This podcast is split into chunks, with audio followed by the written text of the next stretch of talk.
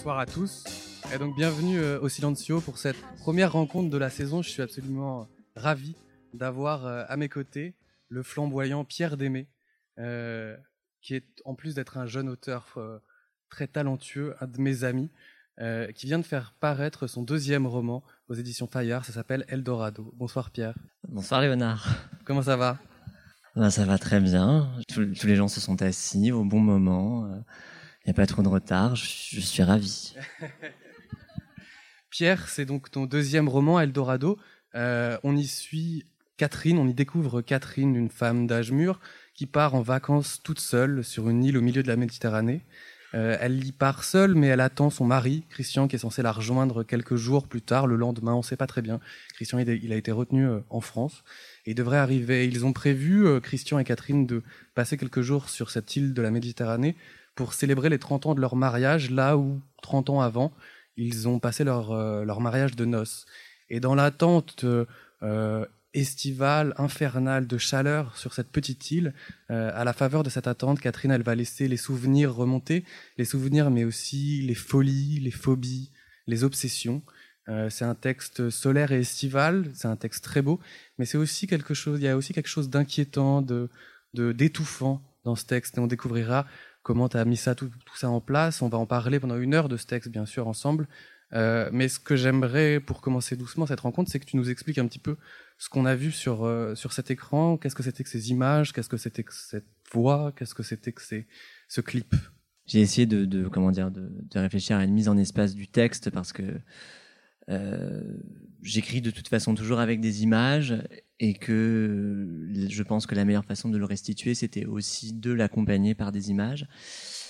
Euh, j'ai demandé à Ariane Ascaride, qui a très gentiment accepté de, de lire euh, trois extraits d'Eldorado. Donc c'est le premier, vous en aurez également deux autres euh, par la suite.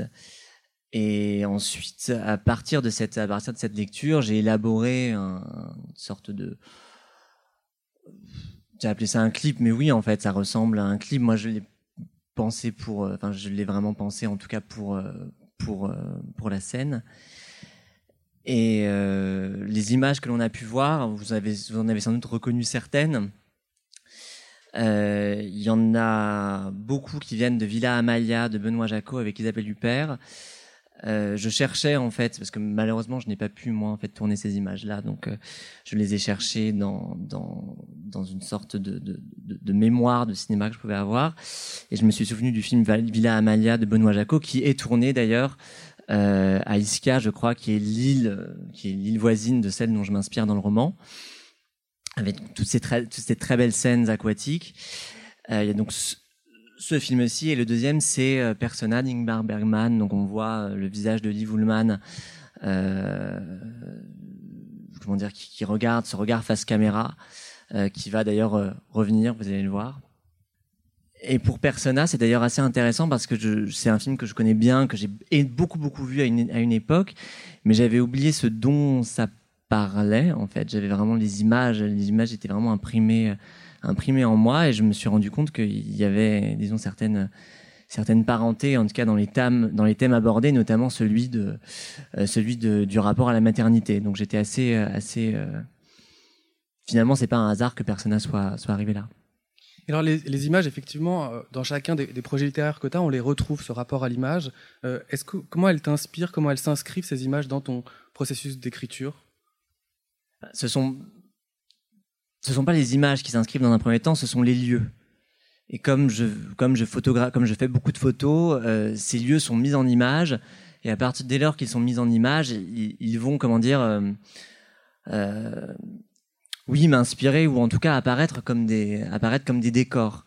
Et le, le, le décor du livre, euh, qui est donc, tu le disais, cette île euh, au large, euh, enfin, de Méditerranée, c'est une île J'ai un petit, voilà, un petit faux contact, mais c'est pas grave. Euh, c'est une île qui se situe au golfe, euh, comment dire, au large du, golfe de Naples. C'est une île où j'ai passé euh, comment, quelques. Enfin, j'essaie d'y retourner en fait tous les ans. Cette île, elle s'appelle Procida, mais elle n'est jamais nommée hein, dans, le, dans le livre parce que ça, ça, à partir du moment où vous nommez, vous vous engagez à une à une sorte de, fidélité euh, topographique et, et j'avais pas du tout envie d'être euh, d'être là-dedans. Enfin, c'était pas un guide touristique sur Procida. Et, euh, et donc Procida, je l'ai beaucoup prise en photo. J'y suis allé la première fois avec une amie très proche. J'y suis ensuite retourné avec ma, mère et ma sœur. J'y suis ensuite retourné seul et très rapidement, je me suis dit qu'il fallait, enfin, pas qu'il fallait, mais en tout cas, j'ai ressenti le besoin d'écrire à partir de ce lieu-là. Et ce lieu donc que j'ai effectivement photographié. Donc c'est à la base du roman, il y a ça, il y a ce, ce lieu, les images de ce lieu, plus que le personnage. Alors c'est vrai. Alors il y a eu deux choses en fait. Ce livre, je crois qu'il a, il est vraiment né il y a une dizaine d'années. Euh, ce personnage, disons, de, de, de, femme seule, de femme abandonnée, c'était, c'était un, c'était un personnage qui était qui, qui, qui m'était arrivé euh, assez tôt donc ouais je pense de, en 2010 mais j'avais jamais dépassé les 15 pages en fait. C'est un Agnès Desarts disait que quand vous écrivez un livre vous avez le cap des 15 pages. C'est-à-dire que vous écrivez vous pensez que vous tenez un truc et puis au bout de 15 pages vous vous arrêtez et vous pouvez plus continuer vous savez pas vous savez pas trop pourquoi. Et euh, ce personnage donc de femme euh, de femme abandonnée euh, a ressurgi en fait grâce euh, grâce à ce lieu et c'est et c'est la combinaison des deux qui a permis de de faire naître Eldorado. Et alors justement ce, cette Catherine euh, qui est un personnage donc un personnage de, de femme d'une cinquantaine d'années assez éloigné de toi a priori d'où il vient comment il est né comment tu l'as créé? C'est drôle parce que quand on a fait les lectures, Ariane, Ariane Ascaride m'a dit euh, c'est quand même amusant, vous avez écrit euh, un, livre sur une femme de ma génération. Et c'est vrai, je pense qu'il y a quelque chose de très générationnel dans le personnage de Catherine, même si euh, dans, dans, dans tout ce qu'elle a de contraintes, elle, elle, elle, reste, comment dire, elle reste aussi très actuelle. Mais j'ai pas eu à aller chercher très très loin, enfin des, des modèles de, de femmes, comment dire.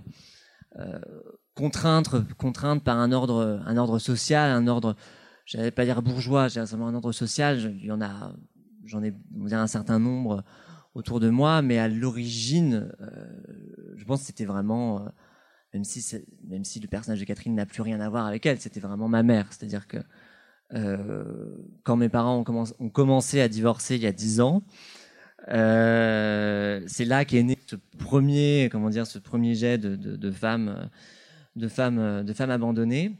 Et, et à partir de ce moment-là, enfin, j'avais un peu sous-estimé, je pense, la, la portée euh, de ce divorce euh, en moi. Enfin, je pense que je l'avais vécu, je l'avais très certainement euh, mis de côté comme quelque chose d'assez anecdotique. Et en réalité, je pense que c'est venu, enfin, ça m'a travaillé. Euh, et ça continue très certainement à me travailler de, de, depuis de nombreuses années, puisque le divorce est quelque chose d'inscrit dans ma famille depuis quand même euh, un certain nombre de générations. Alors, ça peut paraître tout à fait banal, mais euh, surtout quand on vit à Paris, mais en province, le divorce, c'est pas quelque chose de. On divorce beaucoup moins en province qu'à Paris, et le fait que mes parents divorcent, ça a été un, pour le coup vraiment un catalyseur et de faire apparaître ma, ma ça a fait apparaître ma mère d'une façon tout à fait, euh, tout à fait différente, et ça a été une oui, pour ainsi dire, disons, un point de départ au personnage de Catherine, même si euh, Catherine n'a pas grand chose à voir avec, euh, avec ma mère. Et du coup, est-ce que tu lui as fait lire à ta mère? Oui, elle l'a lu. Euh, elle était. Euh, J'avais un peu. Je l'avais plus ou moins prévenue, mais, mais je ne crois pas que du tout qu'elle se soit. Si elle s'est identifiée à certains égards, parce que je pense, enfin, le, but d'un personnage de fiction, c'est aussi qu'il puisse permettre au, maximum de lecteurs de s'identifier à elle. Donc évidemment, euh, évidemment, elle, s'est identifiée à elle, mais euh, elle m'a pas raccroché au nez. Je veux dire, elle, elle m'a pas. Elle, euh, nous, nous, nous, nous, nous sommes pas fâchés à cause de ce livre, et, et elle a bien, comment dire, perçu la, la part de de fiction. Alors soit elle a vraiment très bien perçu la part de fiction, soit elle n'a pas du tout vu le rapport qu'il pouvait y avoir avec elle. Mais euh, mais en tout cas, euh, oui, j'ai pas eu de, ma grand-mère aussi l'a lu et elle a pas du tout été été comment dire interpellée par certains éléments qui pourtant euh, aurait pu euh, lui mettre euh, la puce à l'oreille.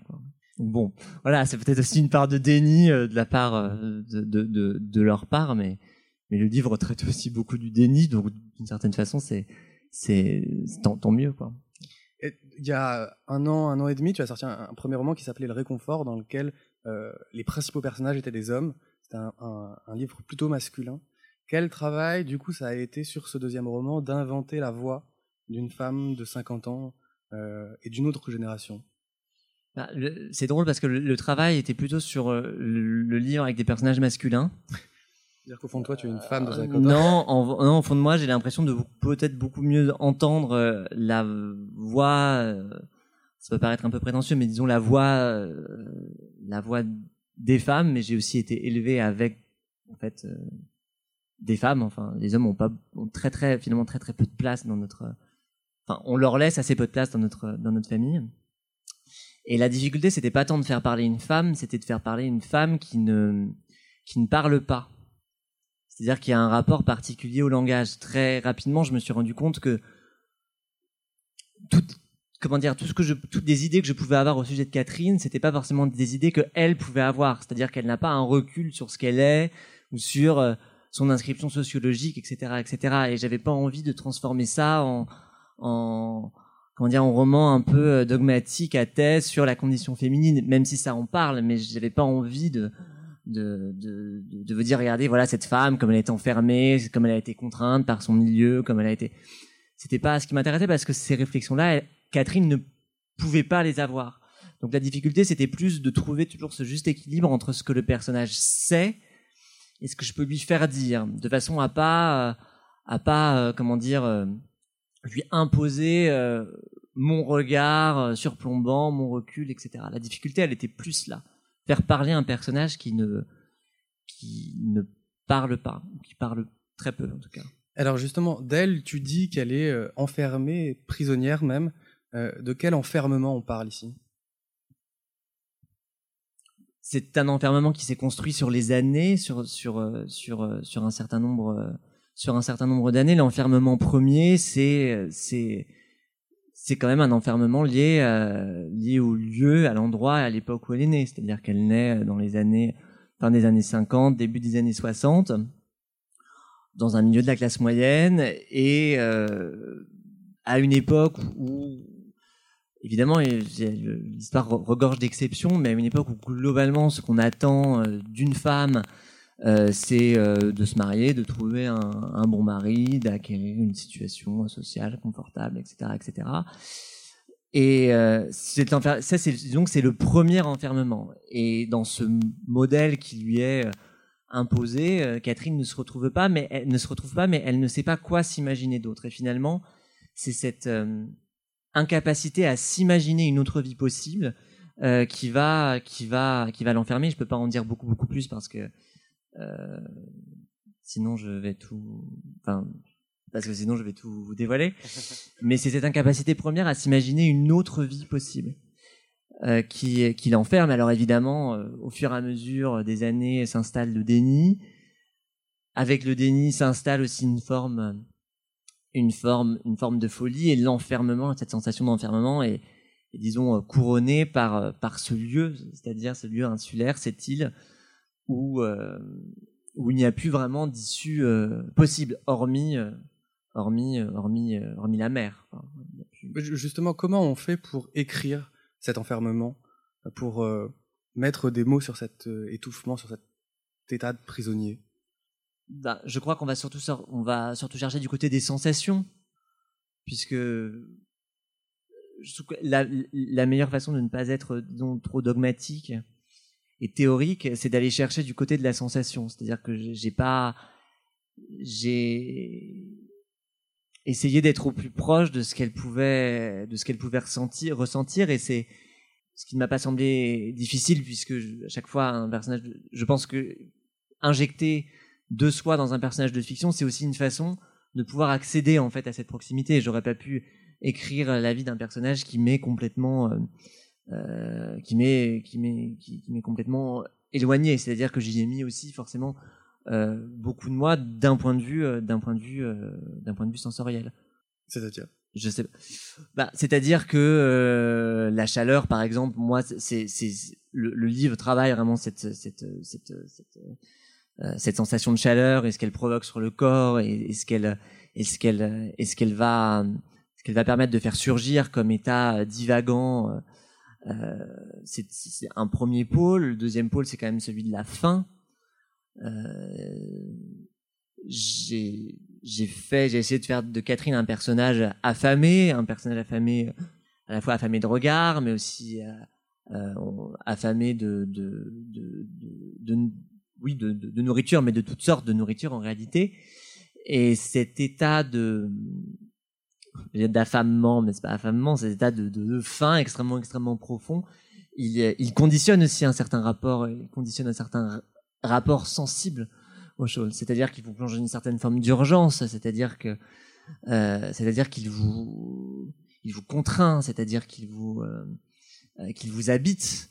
Et, euh, et euh, Catherine, pour le coup, est, est, elle est autant habitée par le souvenir euh, que, que par la fin, je crois.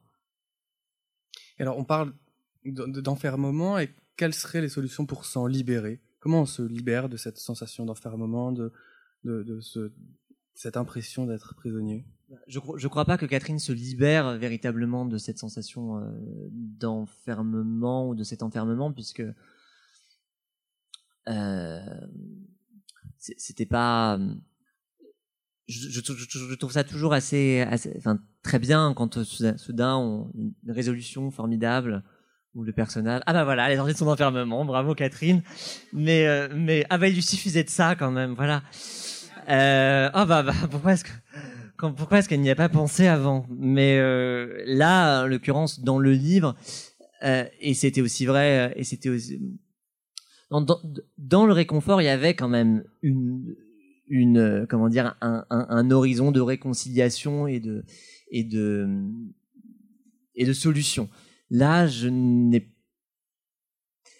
là, je n'ai pas pu en fait en, en, en donner. Alors après, la réponse que je peux apporter à ta question, c'est comment on se sort de cet état d'enfermement euh, par l'imagination. Je, je, pense, je le disais tout à l'heure, euh, Catherine, c'est quelqu'un qui n'a pas su s'inventer la vie qu'elle aurait une autre vie possible. Mm. Et, et, et, c'est là en fait tout le problème. L'imagination de Catherine est débordante, euh, mais elle ne sait pas la mettre au service de sa vie. Et sortir de l'enfermement, je pense que c'est mettre l'imagination au service de sa vie. Voilà. Euh, voilà, j'aurais dû terminer le livre comme ça, en fait. et tu, parlais justement là, du, du réconfort ton précédent roman, et on a l'impression que euh, celui-ci est quasiment écrit à l'opposé, qu'il est le contraire, qu'il est construit comme le contraire du premier. Quel lien tu fais entre les deux? Est-ce qu'il y en a un? Et euh, quel, quel, quel serait-il s'il existait? Je pense que la, comment dire, il y a disons plusieurs plusieurs euh, plusieurs points qui, qui me semblent relier les, les, les deux romans. On parlait de personnages, de personnages contraints et d'enfermement, je pense que ça s'en est un, qui était aussi très présent dans le premier, le rapport au corps qui était aussi très présent dans le premier, euh, puisqu'on avait aussi affaire à un personnage, Quentin, qui, essayait de s'échapper par le contrôle qu'il exerçait sur son corps. C'est aussi le cas de, c'est aussi le cas de Catherine, même si tout cela est, comment dire, beaucoup plus, euh, disons, ne prend pas, ne prend, n'est pas au premier plan, mais disons qu'on le, on le sent, on le devine et on le comprend.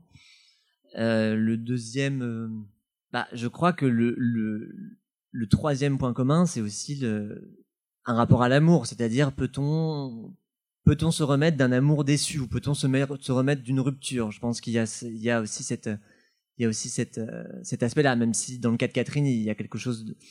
Enfin, je parle d'amour, mais je, je, je parle d'amour parce que je n'ai pas d'autres parce que je n'ai pas vraiment d'autres mots qui, qui ils ont un attachement quoi. Comment comment on se remet du, du, du comment de rupture, comment on se remet d'une rupture? Voilà. Je pense qu'il peut y avoir des ruptures sans amour. Je pense qu'on peut très bien rompre avec quelqu'un sans qu'il y ait forcément eu d'amour ou pas d'amour avec un grand A ou pas un, un amour euh, très romanesque, enfin un amour passion. Catherine, elle connaît pas l'amour passion. Et malgré tout. Euh, Dans le livre, il y a cette phrase, tu dis euh, l'amour est presque toujours une menace. Oui, parce que je pense qu'il faut, enfin, quand on aime, il faut, et c'est, je pense, la, la difficulté et la raison pour laquelle euh, certaines histoires, enfin, les histoires, beaucoup d'histoires mènent souvent à des ruptures. C'est-à-dire que dans un premier temps, il faut savoir, il, faut réussir à, comment dire, à s'abandonner, à se rendre vulnérable de façon à, de façon à, de façon à pouvoir euh, donner à l'autre la possibilité de vous atteindre et donner à l'autre la possibilité de vous toucher. Et si vous restez en permanence en retrait, ce, ce, contact en fait nécessaire, euh, il n'est pas, il est pas, il est pas possible. Donc effectivement, à partir du moment où cette mise à nu se fait, euh, il y a quelque chose de l'ordre de la menace. Mais c'est quelque chose qu'on connaît tous hein, dans les débuts des relations amoureuses. Qu'est-ce que je lui dis Qu'est-ce que je lui dis pas euh, Je me protège. J'écris. Enfin, c'est pas du tout quelque chose que je développe dans, le livre, mais on est en permanence sur cette défensive, sur cette idée de ne pas vouloir trop en donner. Pour que l'autre ne nous considère pas comme acquis et pour donc oui je pense qu'il faut se, il faut se jeter euh, se jeter à l'eau et prendre ce risque de l'extrême vulnérabilité et de et de et de et, de, et des larmes euh, et de, et, de, et de la folie en se disant que, que ça ne qu'avec l'autre c'est possible. Mais c'est un pari en fait. C'est une menace, mais c'est aussi un pari, je pense, aimer quelqu'un. On va reparler de Catherine et de Paris et d'amour, mais ce que je propose, c'est qu'on regarde un deuxième extrait et qu'on écoute, qu'on regarde un deuxième extrait d'Eldorado et on en reparle après.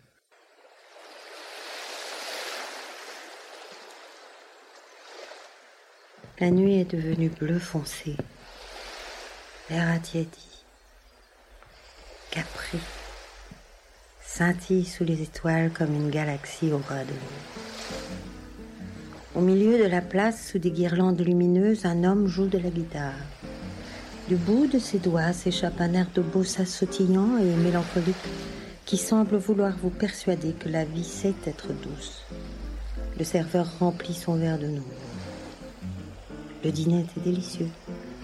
Elle avait choisi la sèche grillée parce qu'elle en adorait la texture. C'était ce qui se rapprochait le plus de l'idée qu'elle se faisait de la chair humaine.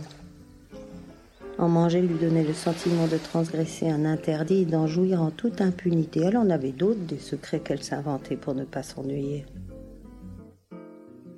Un autre verre.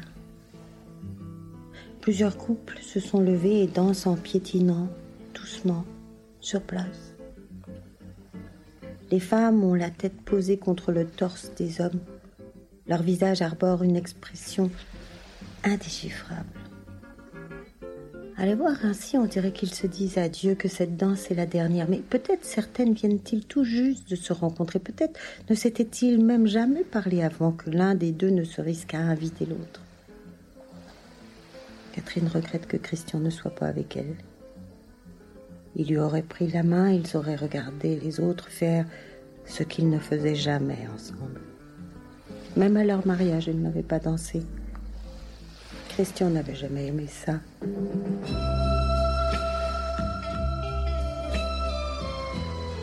Quant à elle, plus jeune, elle ne dansait que lors des fêtes de famille où elle cédait à des propositions insistantes d'un oncle aux mains baladées.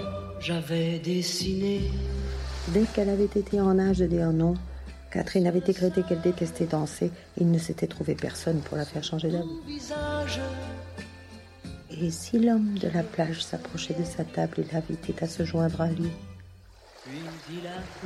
Elle peut bien imaginer ce qu'elle veut, ça n'arrivera pas. Et nul doute que si l'occasion se présentait, elle serait trop timorée pour accepter sa proposition. De toute façon, le vrai courage, serait de danser seule, seule, au milieu de ces inconnus, sans personne à qui se raccrocher si par malheur elle venait à trébucher. Il n'y a de vrai courage que dans la solitude. Demain, elles reviendront ici avec Christian et quoi qu'il dise, quoi qu'il pense, elle rejoindra les couples sur la piste et fermera les yeux en se laissant guider par la musique. Elle n'aura pas honte, et ce sera le début de quelque chose. Catherine finit son verre, cul sec. En voulant le reposer sur la table, il lui échappe des mains et se brise par terre. Des applaudissements et quelques ricanements s'élèvent des tables voisines.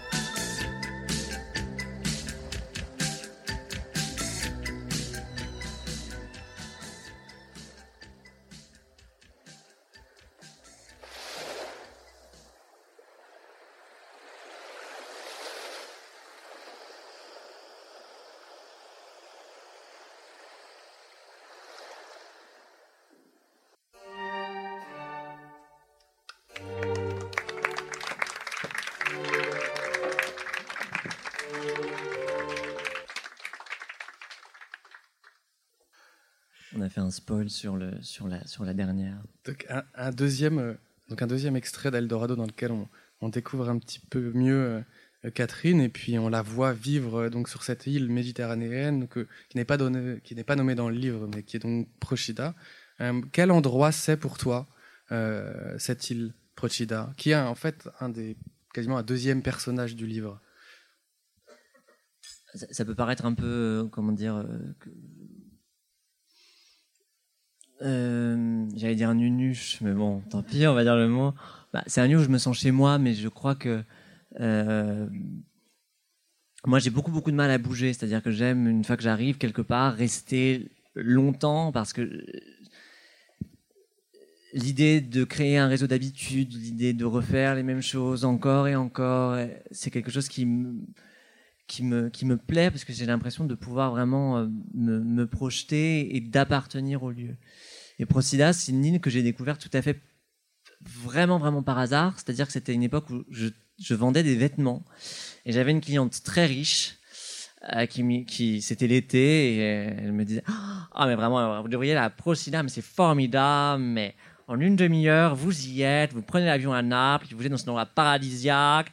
Et puis ils sont sympas, les gens. ça, ça- a l'air très bien, effectivement. Donc j'ai regardé ensuite des, des photos. Et, et j'y suis allé.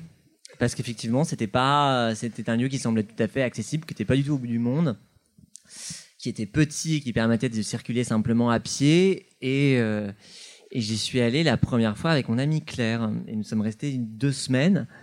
Et euh, nous avons eu le temps de, de, de créer un certain nombre d'habitudes et d'être euh, et d'être euh, accablé par la chaleur et, euh, et voilà et depuis j'essaie d'y retourner tous les ans parce que euh, j'aime bien l'idée d'un lieu à soi en fait tout, sim- tout, tout- tout simplement Et pour Catherine, alors quel, quel lieu ce serait euh, cette île?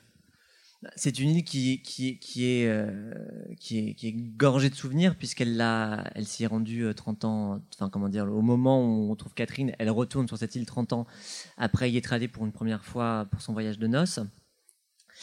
Et euh, c'est un lieu qu'elle ne reconnaît pas, en fait, dans, un, dans un premier temps. Elle sait qu'elle y est déjà allée, euh, mais la vision, le souvenir qu'elle en a est assez flou.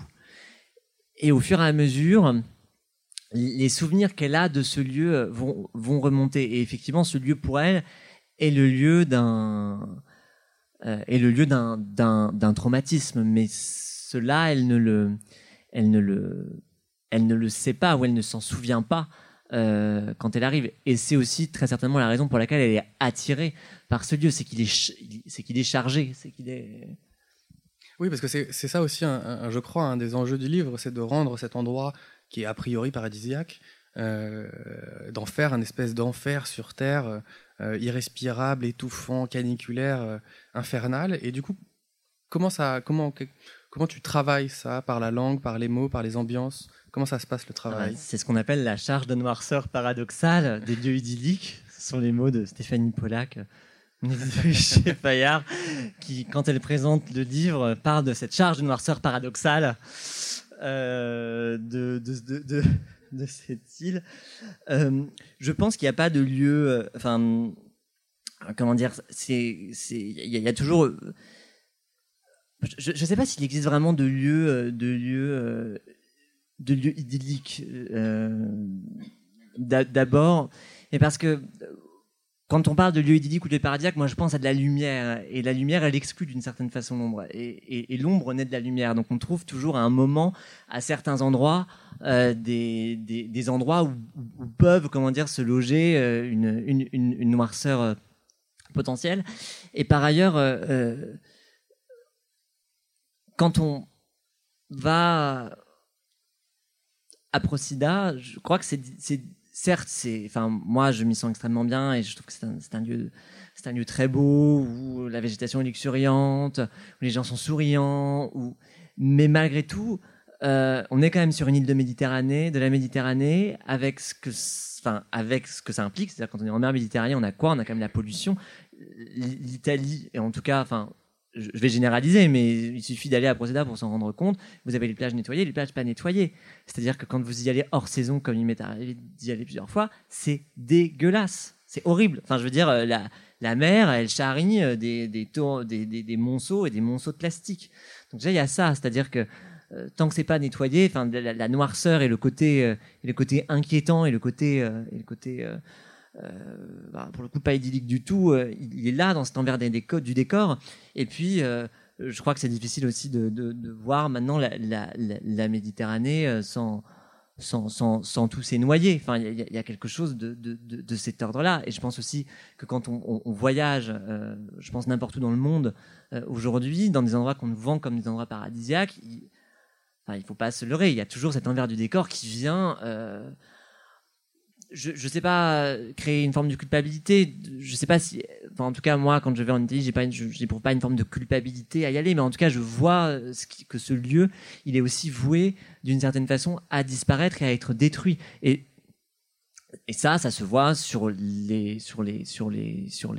l'habitat aussi. C'est-à-dire que là, maintenant, on procédait, il y a toute une vague de, rénovation qui est faite sur les sur, euh, sur les palais, euh, sur euh, il y, a, cette prison dont je parle dans le, dans le, dans le, dans, le livre, qui est un ancien palais des Médicis qui a été, qui a connu un avenir, enfin qui comment dire, qui a, qui a connu plusieurs vies, qui a aussi, qui s'est transformé en pénitencier, qui a fermé il y a pas très très longtemps, dans les années 80. Et quand vous voyez ce palais qui est absolument superbe, il est dans un état de délabrement fou. Et c'est-à-dire qu'au bout d'un moment, vous vous demandez en fait à quel moment est-ce que ça va lâcher, est-ce que ça va céder, est-ce que ça va, est-ce que ça va disparaître. En fait, la, charge de noirceur, elle vient aussi de la fragilité, je pense, des lieux dans lesquels, euh, dans lesquels on, de ces lieux. Enfin, la beauté, elle est fragile, je pense. Et alors, dans, dans, ces fameux lieux, il y en a un qui s'appelle Eldorado, qui est donc la pension euh, dans laquelle descend euh, Catherine. Mais Eldorado, c'est évidemment aussi euh, le mythe qui renvoie à ce territoire des mirages, ce territoire où on cherche des trésors sans jamais vraiment les trouver. Et du coup, je me suis demandé, euh, Catherine, quel genre de mirage, après quel genre de mirage elle court Qu'est-ce qu'elle cherche sans jamais le trouver? C'est une bonne question. Je ne sais pas vraiment. Je sais pas vraiment ce qu'elle cherche. Euh, peut-être que ce qu'elle cherche, c'est continuer à vivre comme, comme elle vit. Hein, mais c'est pas, comment dire, c'est pas, pas un objectif qu'elle se, qu'elle se fixe. Je pense que ce qu'elle cherche, oui, c'est peut-être euh, continuer, mais arriver sur cette île, c'est je vais, je vais essayer de donner un exemple euh, euh. Je ne sais pas si vous l'avez vu, ce film d'Ingmar Bergman, il s'appelle Cri et chuchotement. C'est, euh, moi, je pense, un de mes films préférés. Et vous avez, donc, cette, dans, cette, dans cette magnifique maison suédoise, ça se passe à la fin, à la fin du siècle, vous avez trois sœurs, l'une d'elles est mourante. Et on comprend évidemment que la relation entre les trois sœurs est extrêmement, est extrêmement problématique. Donc on, on, est dans ce, on est quand même dans cette aristocratie suédoise où rien ne se dit, où tout, où, où tout est tu. Et il y a un moment, alors que la sœur euh, est en train de mourir, où deux des sœurs vont se réunir et vont chuchoter tout ce qu'elles ne se sont, tout ce qu'elles ne se sont jamais dit. Et lorsque vous, évidemment, vous ne l'entendez pas, enfin, vous, les voyez chuchoter, vous les voyez se, se, se confier l'une à l'autre, et vous avez cet espoir que, que, que, le, que ce rapprochement va changer quelque chose, en fait. C'est-à-dire qu'il va faire basculer le film dans autre chose, vers une résolution, une réconciliation, que sais-je. Mais en tout cas, que cette discussion qui, ouvre les vannes de tout, mais qui n'est pas entendue, va débloquer en fait tout ça. Et, et c'est aussi permis, je pense, par le huis clos qu'instaure Bergman, Bergman. Mais dans Eldorado, ce huis clos insulaire, il permet en fait absolument à tout de sortir. Mais est-ce que ça permet, on va dire, une résolution ou, une échappée euh, en dehors de la folie, je ne sais pas. C'est ces moments de grâce, en fait, où soudain vous, pensez que tout est. où soudain tout redevient possible. Et c'est comme une vague qui emporte absolument tout, et puis tout à coup ça retombe. Et euh, je me souviens plus quelle était, ta, quelle était ce, qu'elle cherchait. je ne pense pas qu'elle cherche quelque chose, mais elle tombe en tout cas sur quelque chose.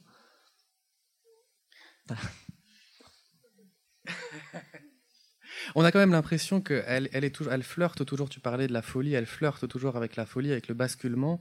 Et on se dit qu'il y a quelque chose quand même qui la maintient, qui la maintient du bon côté sans qu'elle vrille complètement. Qui la ben, c'est c'est le comment dire. Elle vrille effectivement à partir du moment où elle arrive sur l'île, mais euh, ce sont ces états intermédiaires en réalité. C'est-à-dire que.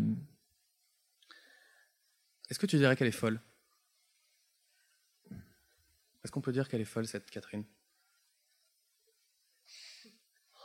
Comme vous y allez, Léonard Vision, elle est folle. Euh, bah, je pense qu'elle elle est euh, plongée dans une sorte de folie, mais qui pourrait, mais, mais qui a quelque chose de tout à fait ordinaire, puisque cette folie, elle n'est pas, elle n'est pas perçue par les autres, en réalité. Elle n'est pas, elle n'est pas perçue, c'est-à-dire que les gens qui la croisent et les gens qui la, qui la remarquent, à aucun moment ne la désignent comme folle. Euh,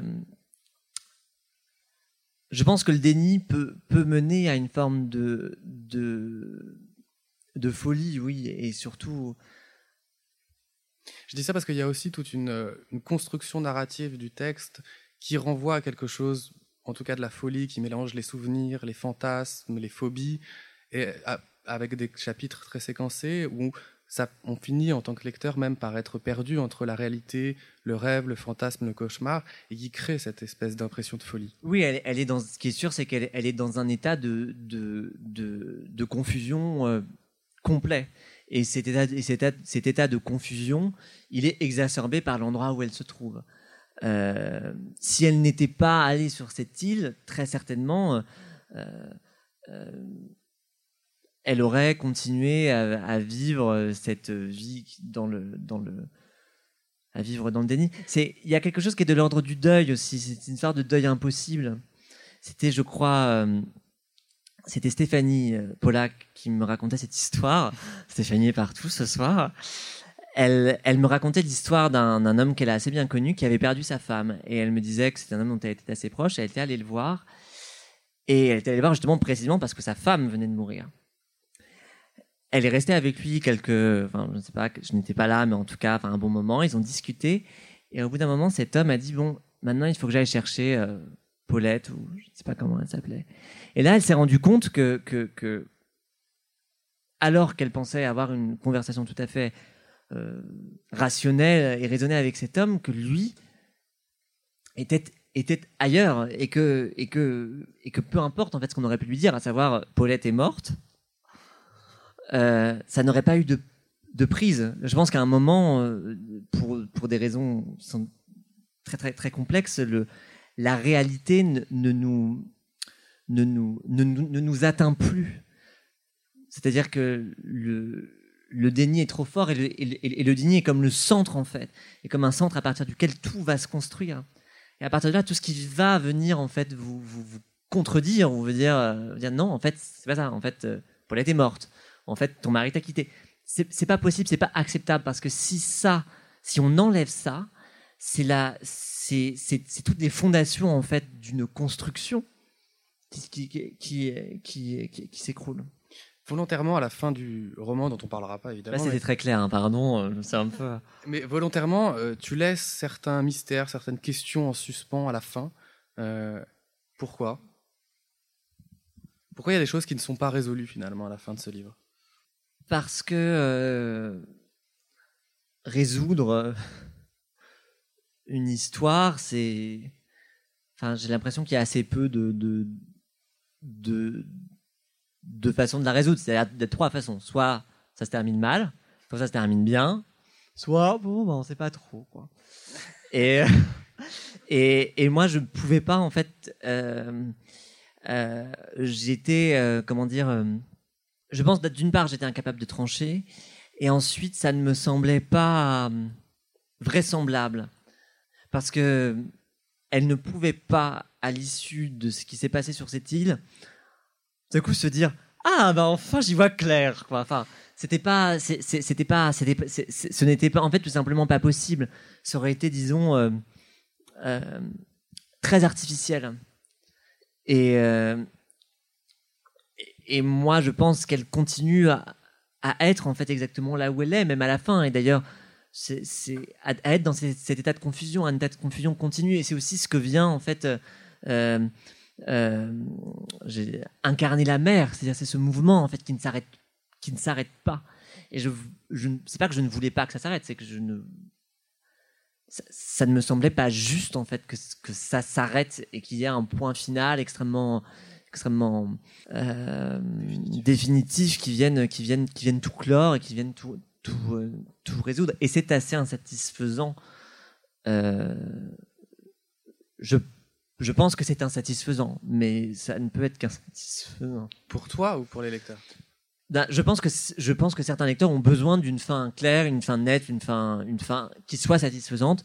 Et je sais que et, et surtout ce moment où où dans le livre on vous dit ah c'était ça qu'il nous racontait ou ah c'est QFD et euh, et où tout à coup voilà mais au même titre que je, disais que je ne pouvais pas la faire trop parler ou être avoir un point de vue trop surplombant, euh, je, je reste avec elle en fait du début jusqu'à la fin. Et je ne pouvais pas apporter une résolution qui ne soit pas une résolution qu'elle ressent elle. Oh bah Catherine, bah tu vois, en fait ça va. Tu vois, non, ça n'aurait pas pu. T'inquiète pas. Tu vois, non, je pouvais pas être, je pouvais pas d'un coup prendre cette espèce de hauteur euh, de ça me ça m'aurait pas semblé juste, ça m'aurait pas semblé sonner juste et ça m'aurait pas semblé juste vis-à-vis d'elle hein, non plus. Bon, on va la laisser là, Catherine, alors. Merci beaucoup, Pierre. Merci à tous. Merci, Florence. Merci. Euh, juste avant de te laisser filer, Pierre, je rappelle que ton deuxième roman. Pas, je reste ici. Hein. Oui, mais boire du champagne, embrasser tes amis, faire la fête. Euh, je rappelle que ton livre s'appelle Eldorado, qui vient de paraître aux éditions Fayard, qu'il est évidemment en librairie, mais qu'il est aussi à la, en vente euh, ce soir dans le club pour tous ceux qui n'ont pas encore eu l'occasion et la chance de le lire. Euh, merci beaucoup. Je vous souhaite à tous une très bonne soirée et je vous dis à plus tard. Merci.